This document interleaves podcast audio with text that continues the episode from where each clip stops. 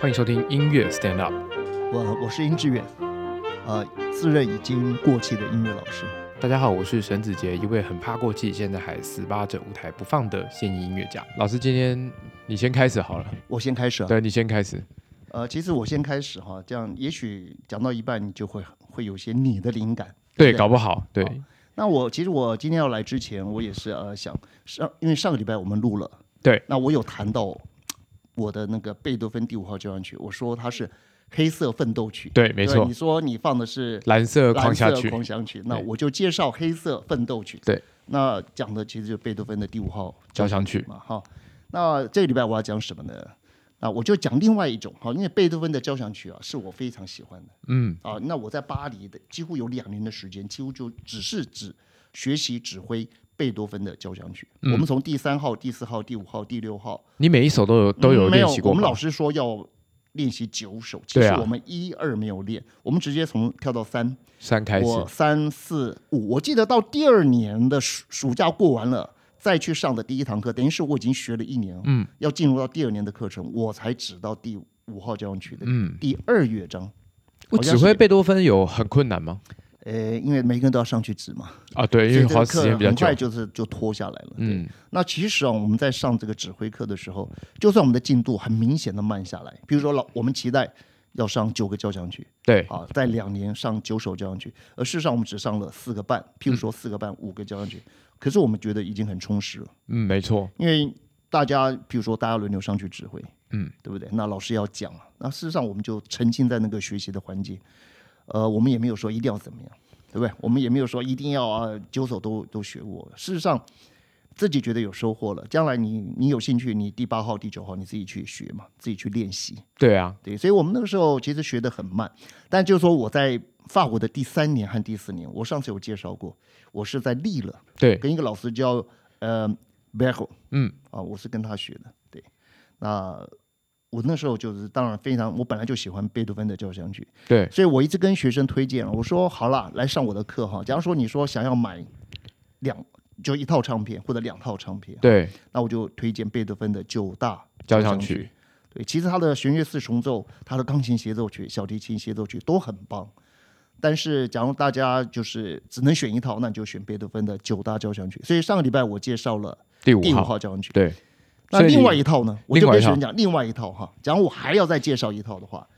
那我认为我要介绍的就是莫扎特的二十七首钢琴协奏曲，莫扎特的钢琴协奏曲。一共写了二十七首。二十七首，很很很可怕哦很厉害。对，一共其实在，呃很多你知道，很多钢琴家现在你大概还要去找到那种录音录全套的。我觉得除了贝贝多芬九大交响曲之外，应该莫扎特的钢琴协奏曲应该也是，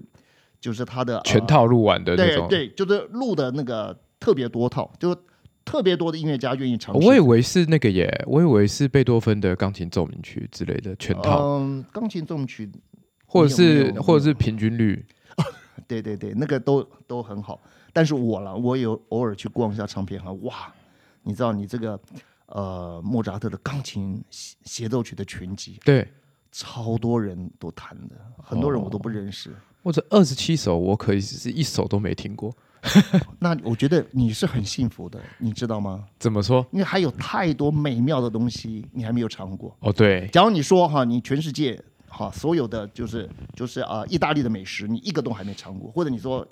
这个法国的美食，你一一道菜都还没尝过，那我觉得你太幸福了。恭喜你，因为你还还可对以你还有很多快乐的机会啊、哦。假如你们还没有，有好好的听过莫扎特的钢琴协奏曲的话，哇，那我可以说你们你们真超幸运的，你们将会充满了惊喜。假如你愿意开始去听的话， OK，那我我还蛮期待的。那你对今天对我对我今天就要讲对你今天要讲给我听，然后看看我听完这个有没有呃感觉对对，我会不会去去继续听完的二十七首这样？好，我先讲一下哈，我们刚才在录音前，我们是不是聊天就聊对到说，你看我们的回馈，对好，你知道我的学生都是五十岁、六十岁、七十岁，甚至快要八十岁的人，嗯对，他们上我的课、哦、都会啊、呃譬如说我常常写一些诗词文，或者写一些啊、呃音乐方面的知识哈、嗯我抄在黑板上，他们下面也都会抄，有时候甚至连我在讲话的时候，他们都说老师老师，呃，你刚刚讲的是什么？希望停下来，他们要把它抄起来。哦，哎，你知道这个我们这个上了一点年纪的人呢、尤其是我那些学生，都非常非常的用功。他们大概年轻的时候也都是那个联考，都是属于那种比较考的比较前嗯面比的人、较比较聪明一点的，呃比较用功的人啊，比较用啊功比的，较认真的人。OK，所以他们的学习态度很强烈。有时候我叫他们不要不要学习态度这么强烈。那你的族群就跟我完全不同，对不对？对你的你说你刚才讲是你的朋友，对他们给我们的回馈是，他们觉得可以再轻松一点。对，要他们轻松一点，对对，他们不是听 pod podcast，不是要来上课啊，上课、要学一些东西的，他们是要呃有人陪他们度过一个很无聊的三十分钟，对在地铁上的三十分钟，对，在啊开或者车的或三者十蹲分马桶钟，的对30之分钟类，蹲马桶，对不对？对所以他们不希望在蹲马桶的时候还要听到一些知识性的东西，对对不对？对所以你的族群其实跟我的族群很不一样。对啊，那我们两个已经，我们两个有个共识了。你知道，结婚也是要有共识的。对，没那错其，实只要两个人做同一件事情，我觉得共识是最重要的。方向要方一样，向对，那我的方向，我我们两个的方向就是，我讲的东西呢，要尽量让你听得下去，对，至少不要说感兴趣，至少听了不要觉得想要马上把把这个东西把关掉。把对，马上我等一下老师讲太无聊，我就把麦把克风对消对音。对对对，就我至少要讲到你不想把声音关掉，对，你觉得还可以听，嗯，还值得听，不一定说那么好玩，但是还想听，那你也要同同样的，你也对要让我听得下去，因为我喜欢的东西跟你还是不有太一很样大的对不同，对我的频率，我毕竟六十岁了，跟你不太一样，对好不好？那今天我就希望讲到那你开心，好不好来，吧，莫扎特，好，可以来吧，好，你说你没有听过啊，我没有听过，呃因为我跟我听莫扎特的的音乐，就是差不多快要睡着了嘛，对，会我睡听着你讲过嘛，。嗯对，好我会睡着。其实我我说实在哈， 假如说你你听莫扎特真的就能睡着的话，那莫扎特对你来讲是非常好的东西。将来你到了一个年纪，也许你就觉得能睡着觉真是太幸福了。哦，搞不好，对，对等到我们到一个年纪以后呢，这个脑神经衰 弱啊，或者是啊有那个太多烦扰的事情啊，睡不着对对对，觉那的个时候能够让你睡着觉是很棒。那事实上，我常常睡不着，睡得不好，或者是心里太烦躁的时候，嗯，我就是放莫扎 特，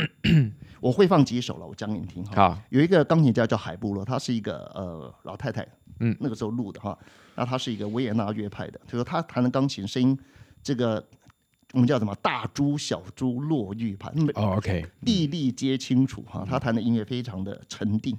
我很喜欢听她的版本。然后我就听她最后一首，她弹的二十七号嗯，第二十七号是不第是一乐章，我常常一听大概没有一分钟我就睡着了。哇塞，对所以我其实你也是听莫扎特睡着的人啊、啊对，讲我对，有时候我听她音乐我超容易睡着的，对我很喜欢那个感觉。 ，OK，对，然后等我再醒过来，也许已经演奏到第三乐章了，那我觉得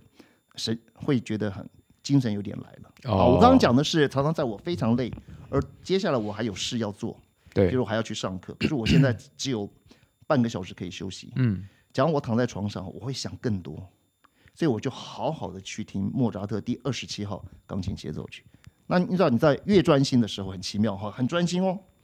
然后因为很好听嘛，所以你专心，然后你觉得很愉悦嘛。对，可是很，因为那个时候疲劳的身体就会自然而然的得你到会抒发，你会忘记掉这件事对，情，然后很舒缓，然后对你就因为疲劳，所以你就睡着了。确实，你一直想要睡着，你我绝对反而睡睡不你着绝对睡不着的。对，所以我是听莫扎特。好，那我今天讲的不是二十七号，因为他写了二十七对，七首，但是我今天要讲的是二十二号。第二十二号，对，因为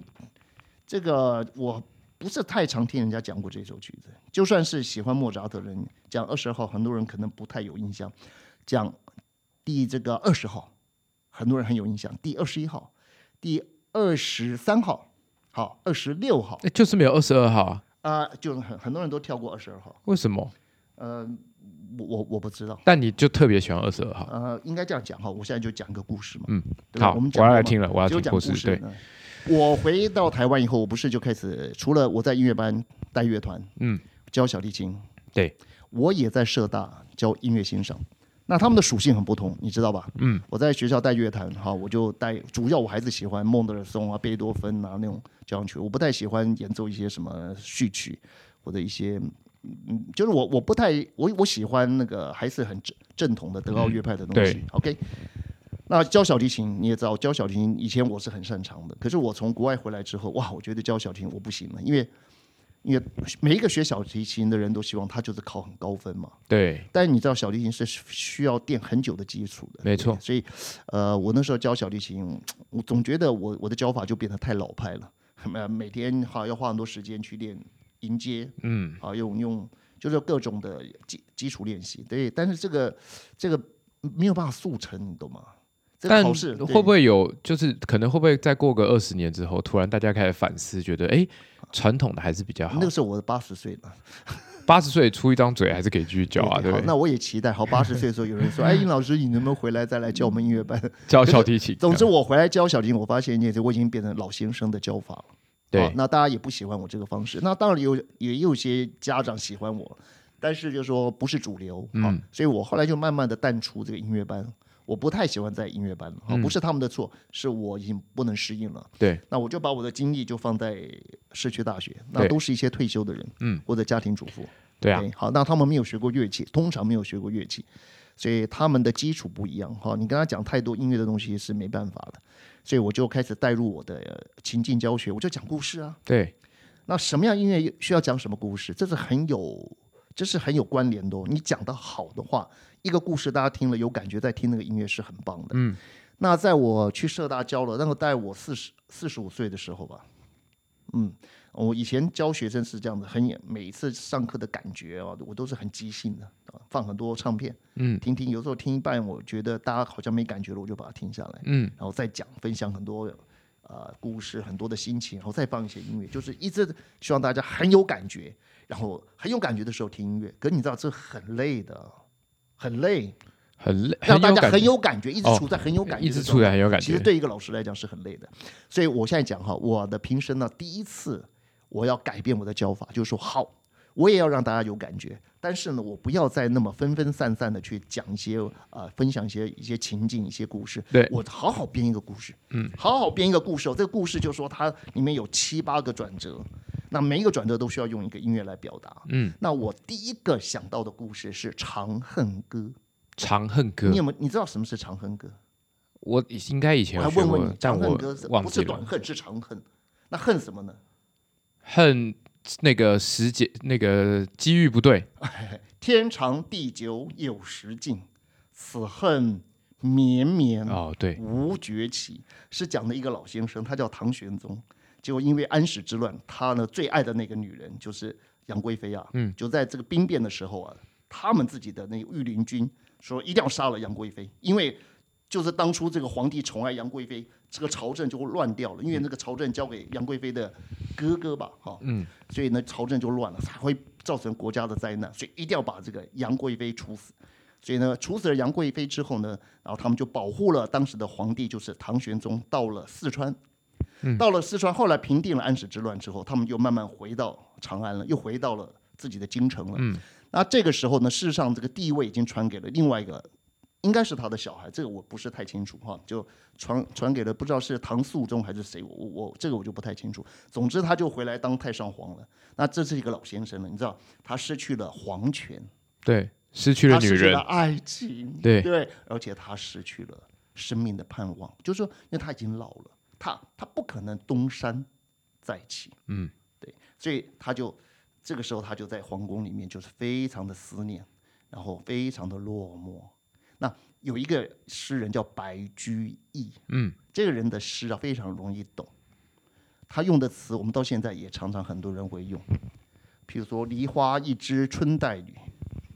哇，啊我不会，我不会接下一句， 你描写这个女人很漂亮，好像那个梨花，这个有一点点露珠哈，带着水汽哈，梨花一枝春带雨。嗯，啊，譬如说哦，这个《长恨歌》里面有这个呃温泉水滑洗凝脂，就是温泉水滑洗凝脂，表示那个那个皇后啊，就是杨贵妃有点胖胖的。这个皮肤很蓬松，很很有很有弹性，然后有一点稍微有点丰腴的感觉哎，胶原蛋白蛮多，完全正确，就是胶原蛋白的关系哈。所以温泉水滑洗凝脂，譬如说天啊、天长，我刚刚讲的天长地久有时尽嘛，对，还有一个很有名的在《琵琶行》里面的，叫做啊同是天涯沦落人，沦落人，相逢何必沉香曾是相识，对不对？好对，那就是这个人白居易。 OK，他就写了《长恨歌》，就把这个故事写进去。那你说，哎，老师啊，你要编这个，你要带大家听古典音乐，对不对？嗯。好，竟然选《长恨歌》作为你的这个一个主故事的一个一个主题，对，是不是有点夸张？你觉得有没有点夸张？但要听听看你的故事是什么。我觉得我们就不用太早下定了。我先听完故事，然后等一下我们放一下音乐，我听听看，我来看 看有有没有很切合这个主好题。，那你看我是老先生哈，那现在你知道台湾的政治环境，大家吵啊，你是台湾人，你是中国人，你是中国人，那你滚回去啊！我们是台湾人啊，台湾人要爱台湾对啊，中国人啊，你这个中国吵人你要死了滚回去，吵得受不了。对，那说一句实话，就是在文化上，我觉得我是百分之百的中国人，哦在文化上我是百分之百的。那事实上，我对这个故事啊，我很有感觉。嗯，那我我要讲的就是说，在我回到台湾的大概第三年吧，就发生了一件事情。嗯，就是我的一个很重要的一个长辈哈、教我打拳的一个老师，他后来就过世了。嗯，年纪不是很大就过世了。那我有一点感叹，这个生命是很短促的。你知道，人到了一个年纪之后，你就会发现，哎，身边有些人长辈或者甚至平辈，都有人过世了哈、对，然后那个时候我对死亡就有一点感觉了，嗯啊，人的欢乐是暂时的，对，那这个死亡的悲伤有的是 是很绵长的，嗯，所以我当时就突然因为因为呃，我这位呃算是半个长辈了哈，我的太极拳老师他过世了，然后再加上说，哎，我一直想找一个主题去去介绍古典音乐，对，那我就突然之间觉得，好，我先编一个故事哈，因为你知道《长恨歌》里面就有嘛，那个唐玄宗是一个老先生，可是他的那个时候还没有安史之乱的时候，他虽然是老先生，可是他是老来逢春了，等于是老来入入花丛，很很很快乐的人，嗯，所以他有一个快乐，可是很快的，因为这个战争的关系，他就变成一个落寞的老人人。在《长恨歌》这个这个作品当中，就描述他最后在皇宫里面，就是到了夜半时分的时候，非常的孤独，对，然后盖的棉被，鸳鸯瓦冷霜华中，翡翠清寒谁与共？翡翠清寒就翡翠清就是一种，啊、就是啊、呃很漂亮的这个棉被啊，嗯，很冷，为什么冷呢？因为没有人陪你睡。哦，OK，对棉翡被翠就是清寒，就是这个棉被呢很冷，嗯，对，谁与共？没有没有谁跟你一起共享这个、嗯这床棉被呢，共享这个枕头呢？你没有体温，这对个，老人家就当时又没有什么。我们现在我都会用一些电暖电暖炉啊，或者是电毯啊，那那个个时时候候没没有对，不对对，所以那个时候就用这个来描写一个老人家的孤寂啊。好 OK 我现在要讲的哈，我们就要拉回主题了。好，来了，这位皇帝哈，唐明皇是一个非常有文采、非常有艺术天分的皇帝哦。他在中国的历史上是非常棒的、很精彩的一个皇帝哦，叫唐玄宗，我们也叫唐明皇。嗯，所以他到了一个年纪以后，他他找这个找到了这个他的最爱的皇妃啊，是多么的快乐。对，那这个快乐，好，这是我要找的一个曲子来描写这个快乐。好，那另外一个呢，就是当他失去了他的爱妃的时候，他非常的悲伤，对不对？对，对，那怎么样去描写这个悲伤？而且这个这个爱的人是经过了一次战乱，对不对？一次兵变，然后就离开他了。所以、虽然他后来还是住在皇宫，可是那个皇宫怎么样？非常的冷，对不对？对，在他的心理世界来讲，是一个很冷的地方。所以我跟你讲哈，这两个这个两个心情，我都在莫扎特的第二十号钢琴协奏曲找到。哦，那个欢乐的感觉，好，承欢侍宴无闲暇，春纵春游夜专夜。譬如这个这个感觉啊，譬如说呃，离宫高处露青云，仙乐风飘处处闻。就是描写他们以前常常欢宴快乐的感觉，仙乐风飘，处处闻。处处闻是到处就都到可以处都可以到处闻看到，因到为在听皇到宫，里面到处都有那个笙歌，都都有歌唱的声音。对离宫高处入青云，仙乐风飘处处闻。嗯，缓歌慢舞凝丝竹，近日君王看不足。就说缓歌慢舞凝丝竹讲的就是他们有人唱歌，缓歌就是慢慢的唱歌，慢舞曼妙的舞蹈动作，对不对？缓歌慢舞凝丝竹，就丝竹的音乐呢，就可以几乎让你的空气凝结起来了。近日君王看不足，整天呢皇帝都很快乐，就是看那些宫女跳舞，也看我杨贵妃也是一个，也是一个、啊、可以可以，可能吧，可能她也是一个能能歌善舞的人。嗯，反正总之就是活在有欢乐的气氛里面，都不知道大难将至，完全不知道。对对，对，好，那这种快乐呢，我就用了莫扎特的第二十二号钢琴协奏曲的第三乐章。这个是第三乐章，对，然后呢，可是长恨歌到后来讲的，就是到中半段以后，其实讲的是他回到皇宫之后，非常的寂寞，非常的寂寞哈。那花落花开，然后没有人陪伴他，所以他觉得翡翠清寒谁与共？就是这么好的棉被，没有人睡在我旁边，非常的寒冷，嗯，那个感觉。所以呢，这个这种落寞的感觉需要用到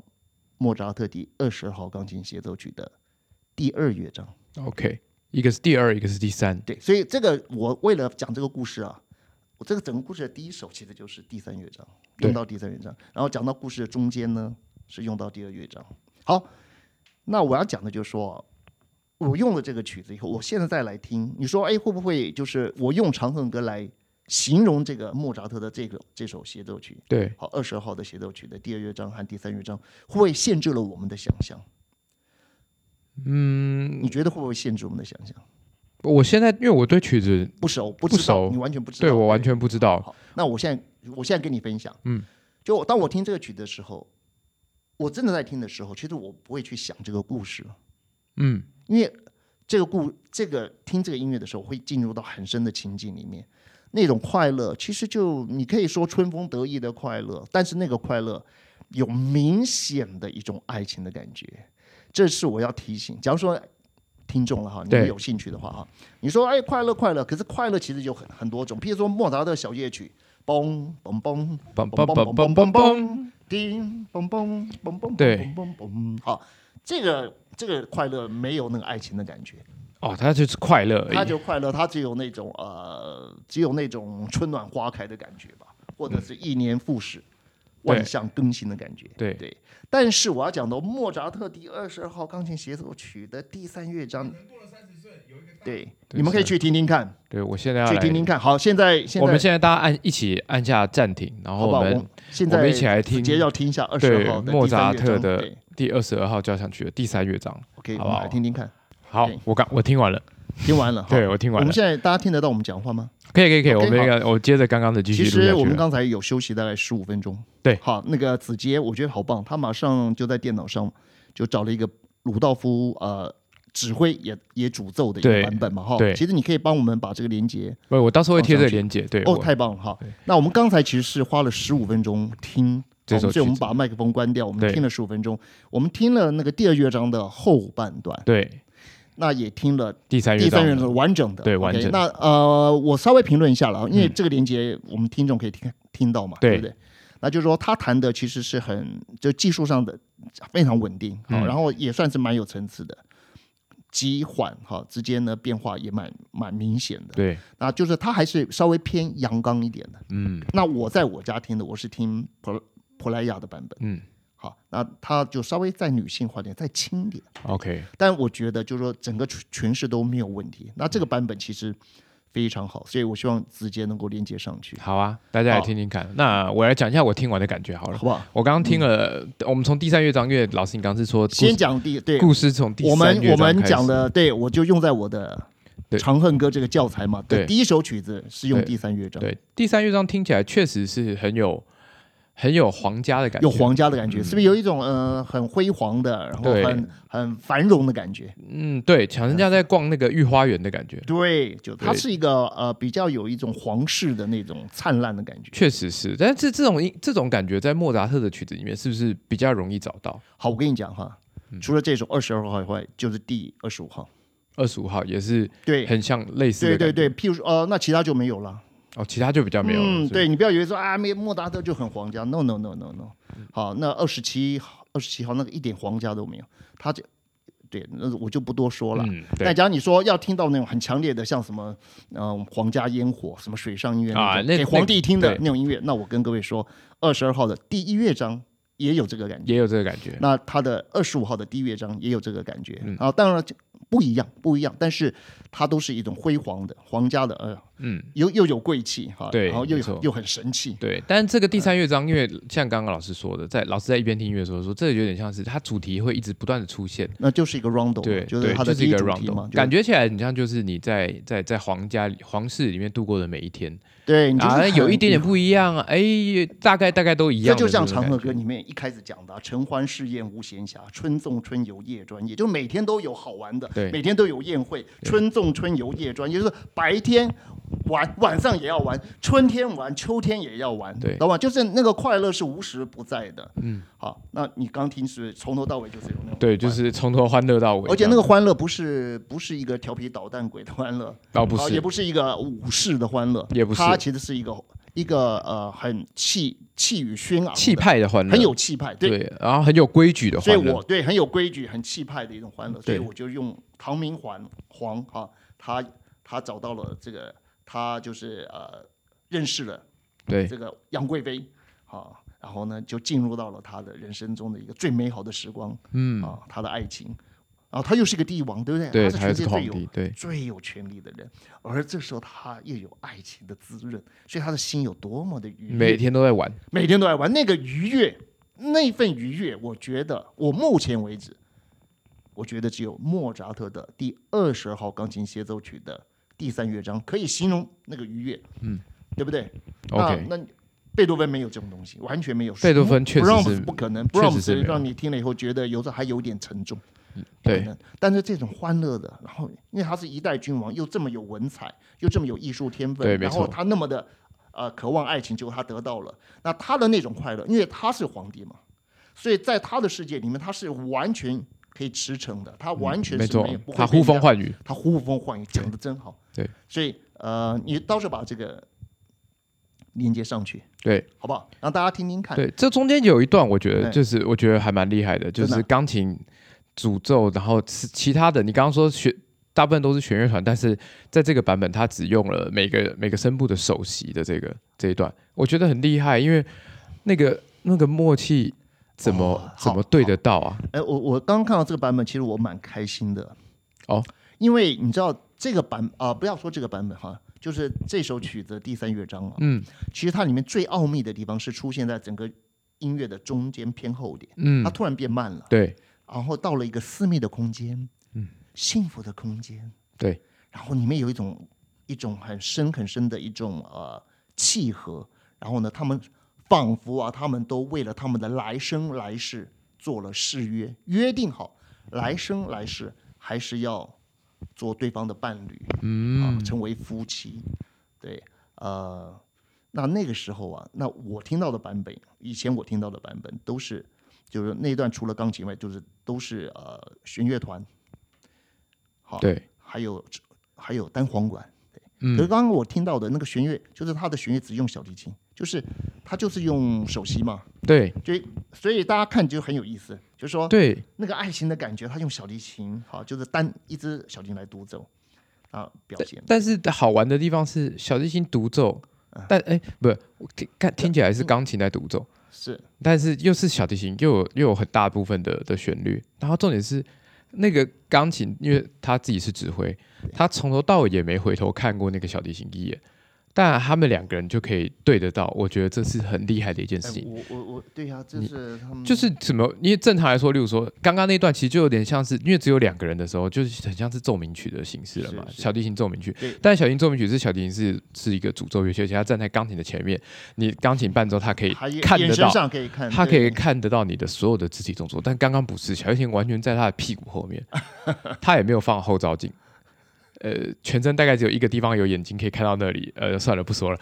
我的天哪，但但他们却可以很巧妙的合在一起，这是我觉得很厉害的地方。嗯，我觉得我觉得还好哎、真的他吗们？当然他们是合的非常好，好，待会你们去看，其实别的版本应该不是这样子，嗯就是我觉得这是这个独奏家要求的，就是本来应该弦乐团演奏的，他就叫小提琴独奏。嗯，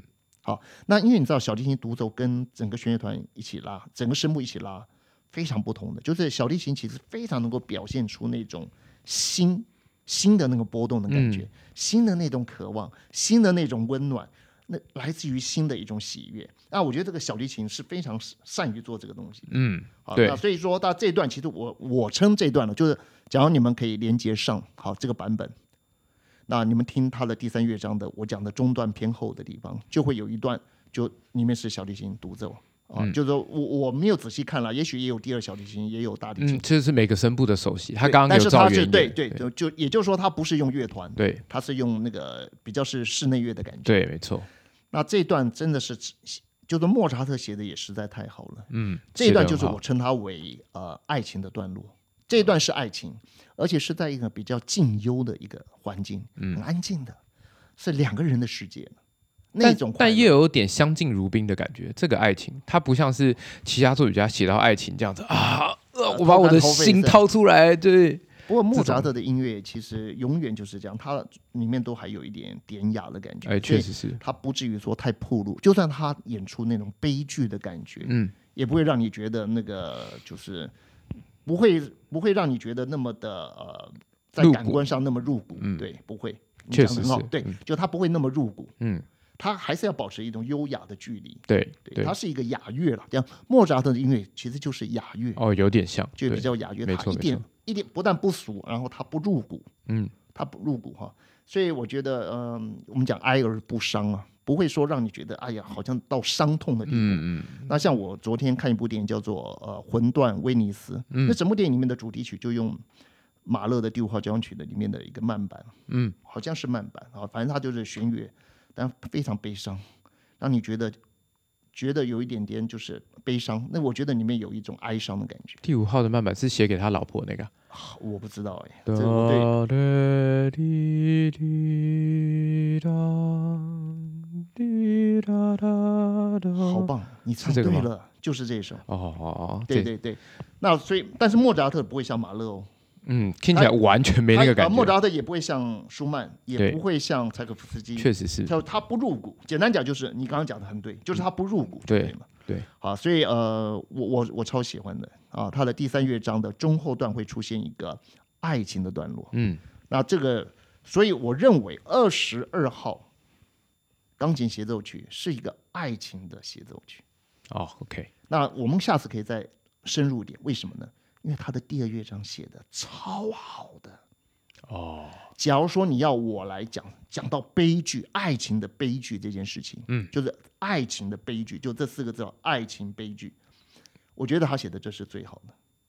我我我当然我偏爱莫扎特，远远远远远远超过对，马勒。